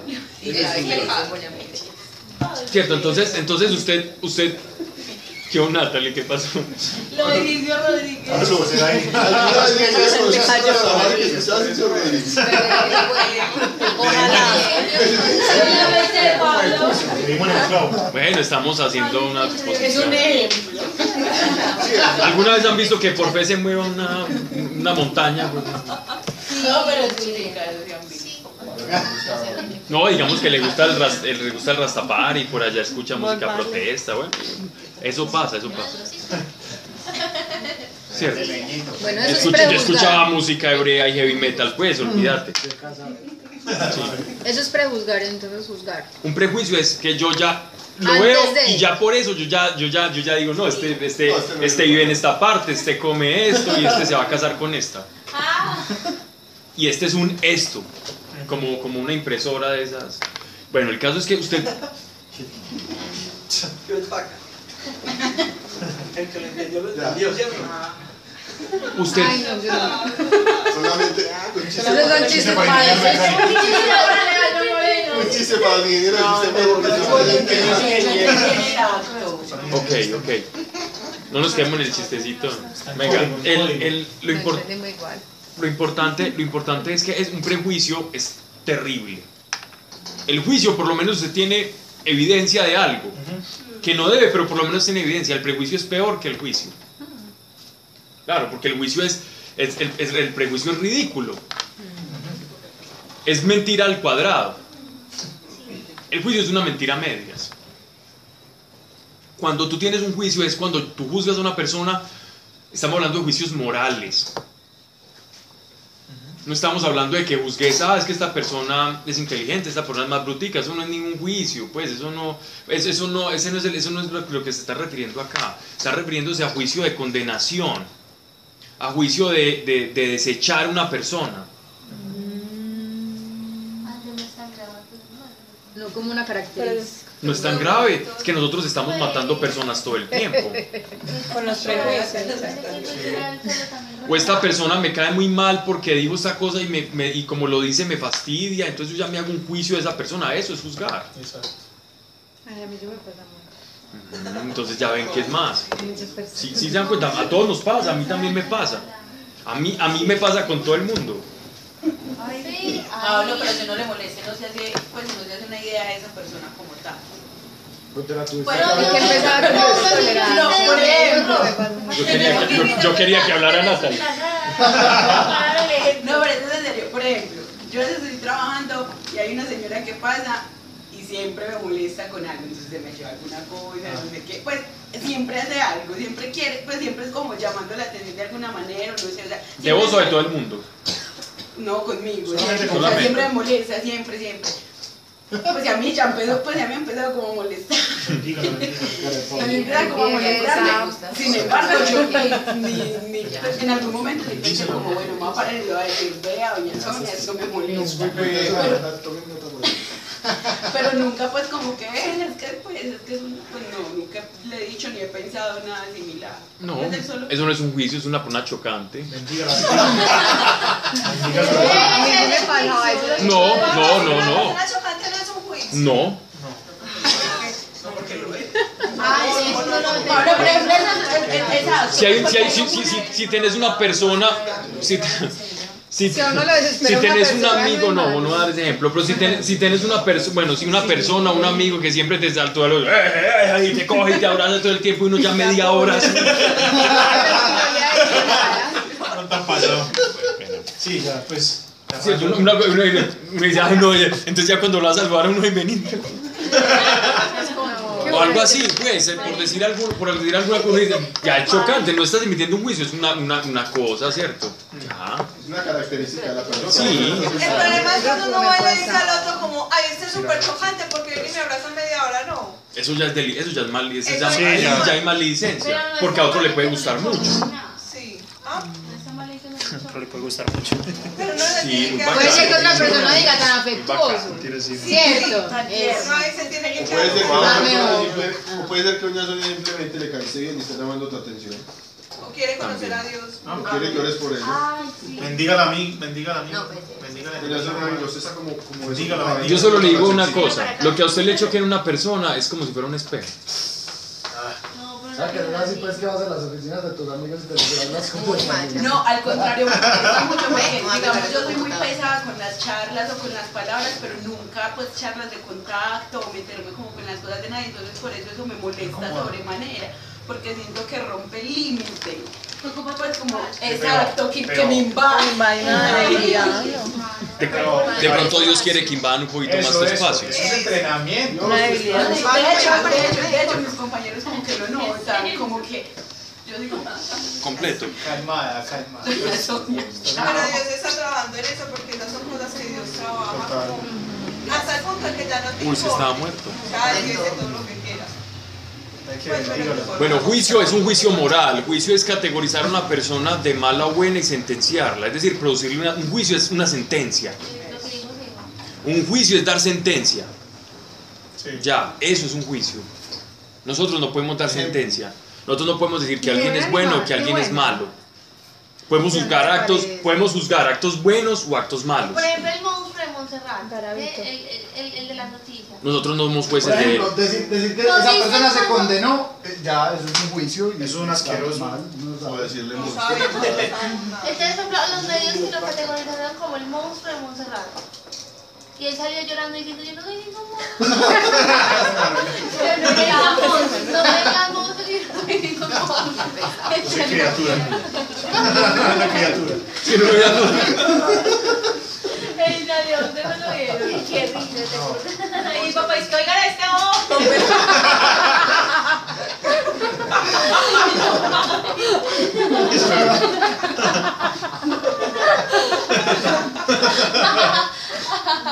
Ese man que...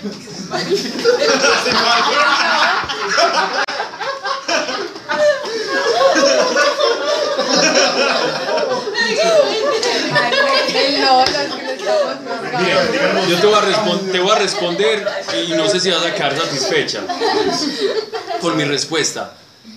Nosotros solamente tenemos una deuda de amor con el prójimo. Llámese monstruo, llámese el que me cae muy bien, llámese hermano, papá o monstruo. Tenemos una deuda de amor con todos. Ya. Ese es el único juicio que nosotros podemos hacer. Lo tengo, nosotros tenemos una responsabilidad de amar a todo el mundo. Y pare de contar. Porque todos éramos unos monstruos para, para- en comparación a, a Dios y a Jesús. Todos nosotros somos unos monstruos. Es que nadie puede. Y Él dio su vida por nosotros.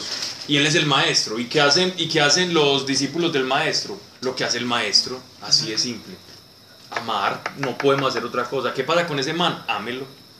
Y si uno no es capaz. Ámelo. Orar por él. Si uno no es capaz, que por lo general uno no es capaz de amar a sus enemigos, pida sabiduría y pida amor, que el Señor, si, se- si entregó su sangre por nosotros, para que comprendiéramos el infinito amor que nos tenía, Él va a ser el más interesado en que tú aprendas a amar al enemigo.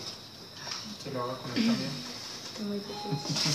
Pablo, pero esto es muy tenso, pues, Tiene porque hay Sí. una línea delgada, no, pues porque incluso hay una línea delgada, pues entonces entre el juicio y no tomar, digamos, posición. En lo absoluto. Pues, ejemplo, No, no existe. Yo creo que no hace nada. Pues es- yo no sé, es que el mundo es.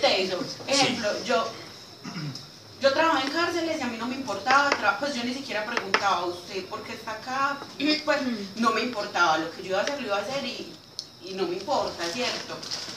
Ahora no estoy trabajando en cárceles y entonces las noticias o cualquier pendejada empieza a hablar de, de, pues, no, bueno, el monstruo de Montserrat y no sé qué, entonces uno pues es que, y bueno, de hacer esos juicios. Lo mismo, lo mismo pasa, digamos, o, o lo que te digo, la línea delgada entre, entre tomar posición y...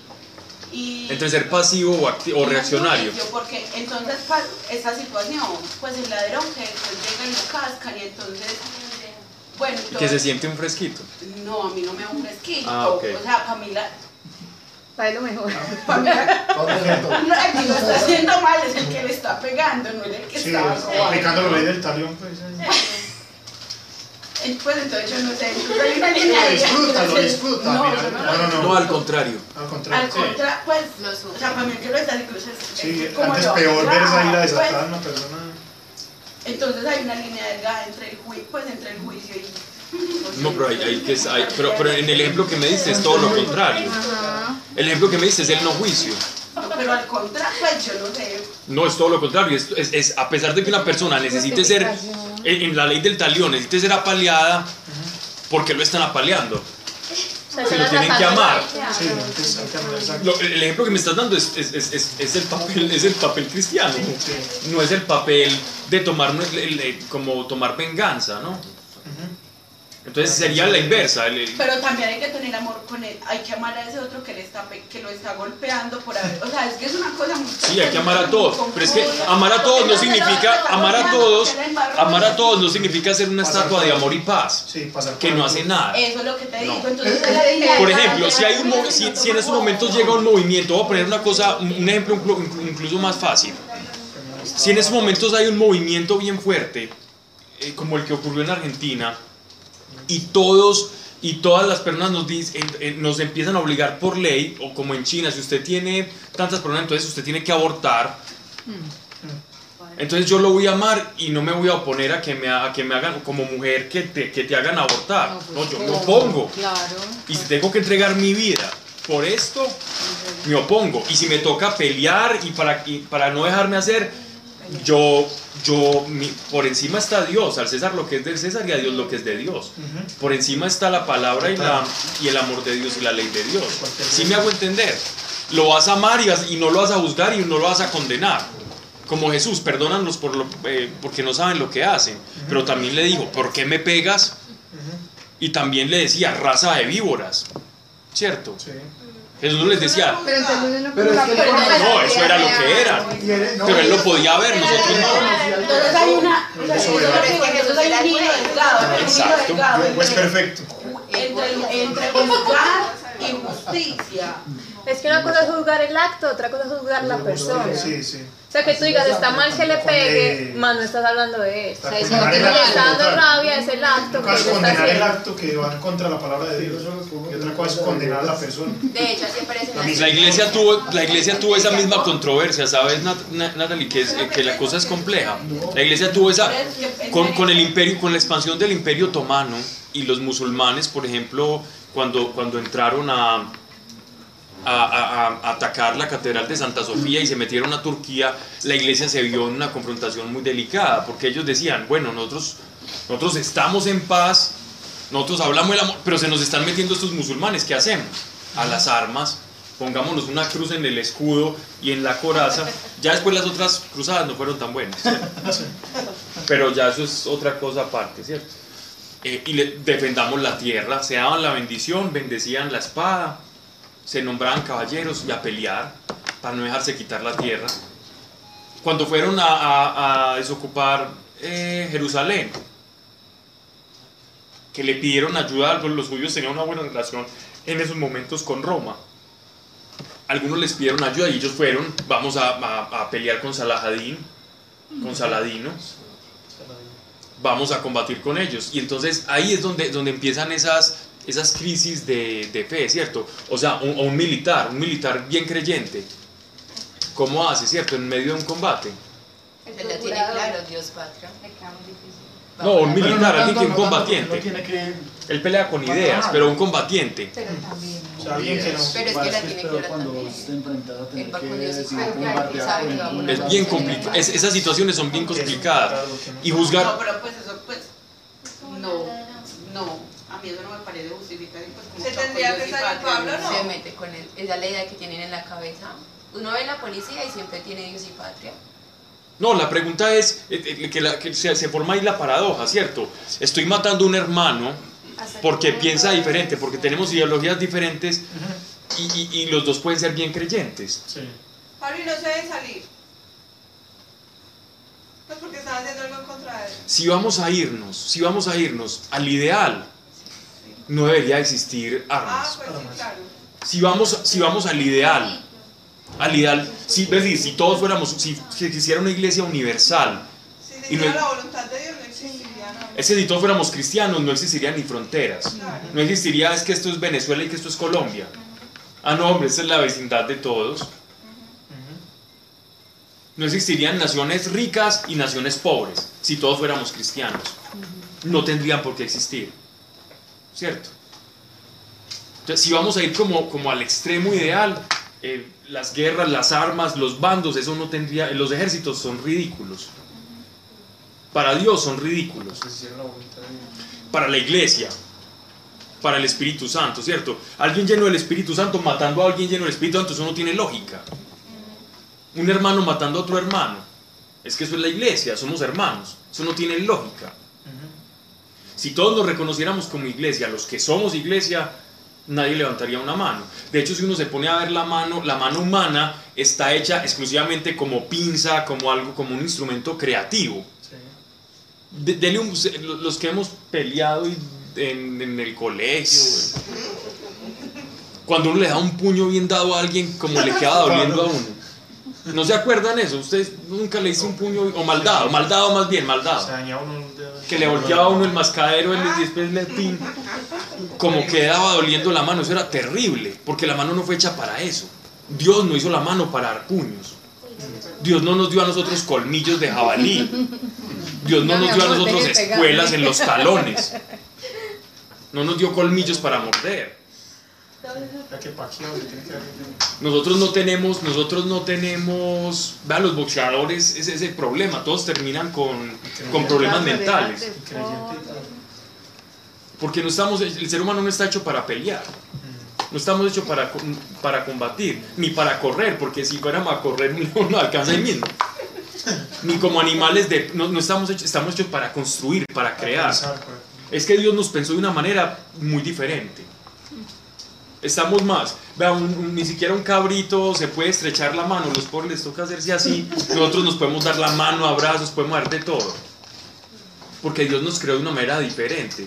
Y nosotros usamos todo como no debe ser. Entonces los, los puños los usamos eh, para dar golpes, ¿cierto? Las manos para dar golpes, las piernas para inventar cosas, para hacer karate, para una cantidad de cosas, defendernos de qué.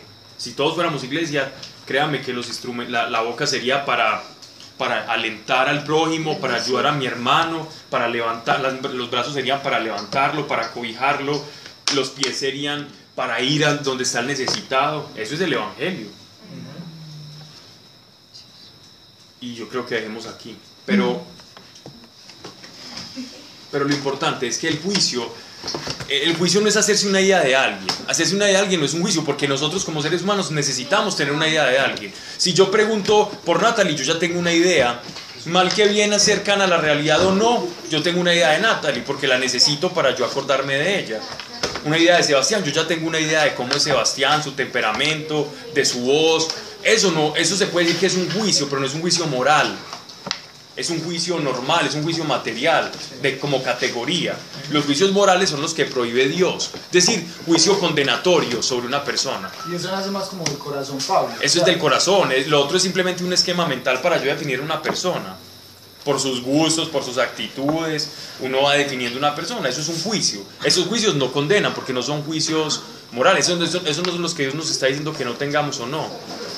Si hay una persona que mantiene diciendo chistes muy malos, uno dice, este es el descachado. Entonces no por eso es- eso es un juicio.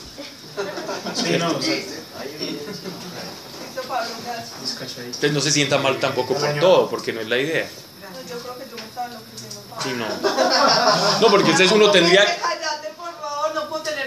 Uno tendría, no, uno tendría que tener a todo el mundo con mente en blanco, ¿cierto? Entonces, un montón de debilidades que me rodean. No, No, no Pablo. ¿sabes qué estaba así? Pues porque obviamente Que no como cualidades y defectos, entonces No yo solo como que tengo que analizar todas las cualidades y mentalizarme en cada persona solo las cualidades. Ay, no, Mariana. Pero pues me estaba amargando, porque el Espíritu Santo lo puede hacer, pero yo era como no puedo pensar como Como tú quieres hacer siempre las cosas bien, y eso, es una, eso solo lo pone el Señor en el corazón, pero tienes que tener mucho cuidado de, de no cargarte con cosas innecesarias, Sí, por eso quería saber. de ser más libre, dejar que el Espíritu Santo fluya, y Él va, y él va rearguyendo nuestra conciencia, y Él va iluminando nuestra conciencia y nos va diciendo, mire, No, y a mí me gusta que el Espíritu Santo me muestre es porque yo empiezo a orar por eso, ¿cierto? Pero pues yo le meto Pero sí te doy un consejo, siempre que vas a emitir un juicio de alguien o hablar de alguien a otra persona, habla lo bueno y nunca hables lo malo. Sí, Nunca, Sí. nunca,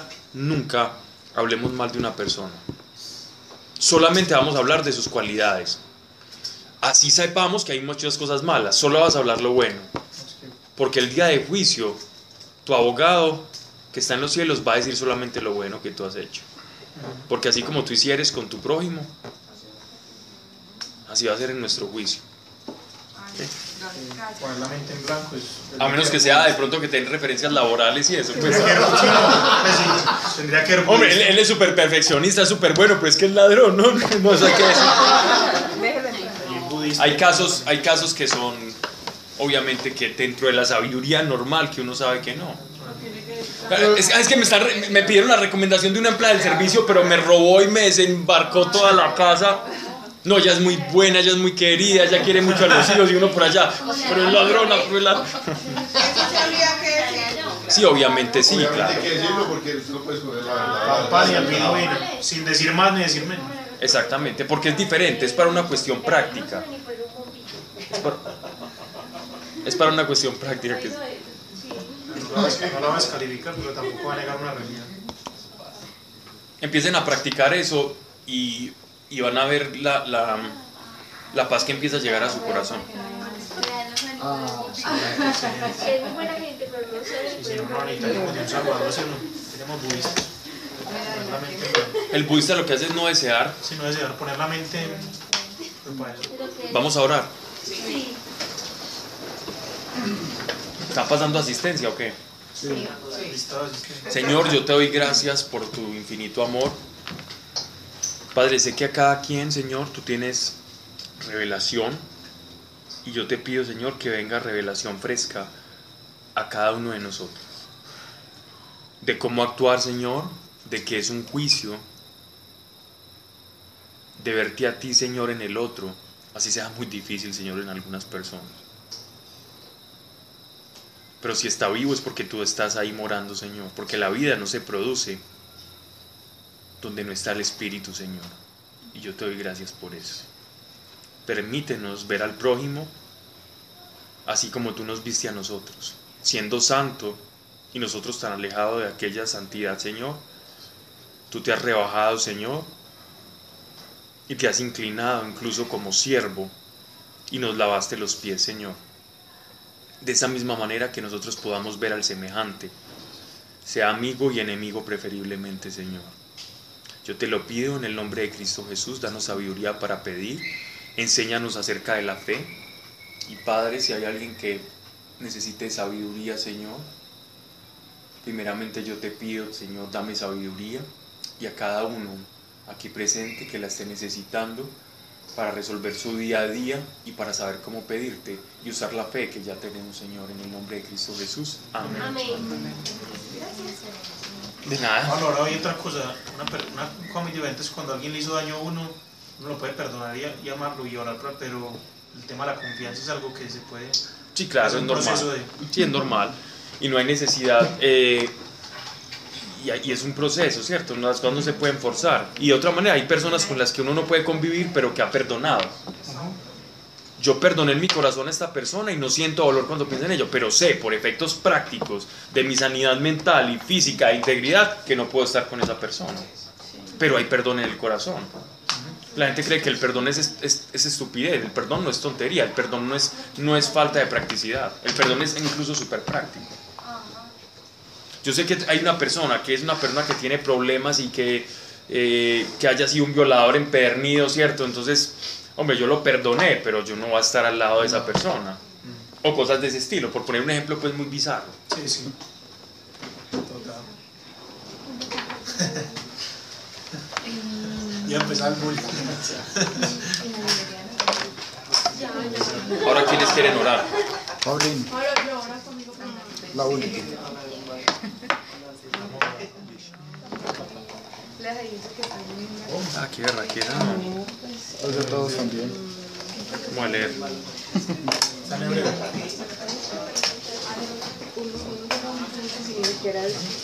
Voy a leer lo que cada uno escribió, no mentira. En hebreo, en hebreo. Ay, esa obra de Meli, ¿no te parece muy hermosa? Hermosísimo. ¿Y ella escribió esto en hebreo? ¿O filceo? Pero Meli, ¿dónde lo sacaste? ¿Lo sacaste en el celular? Hermosa. Guárdela, pues. Pero leyendo. Por bacán. Mira cómo me regaña, yo. Entonces estoy tratando como. No, no, para nada. No, el computador. Amén.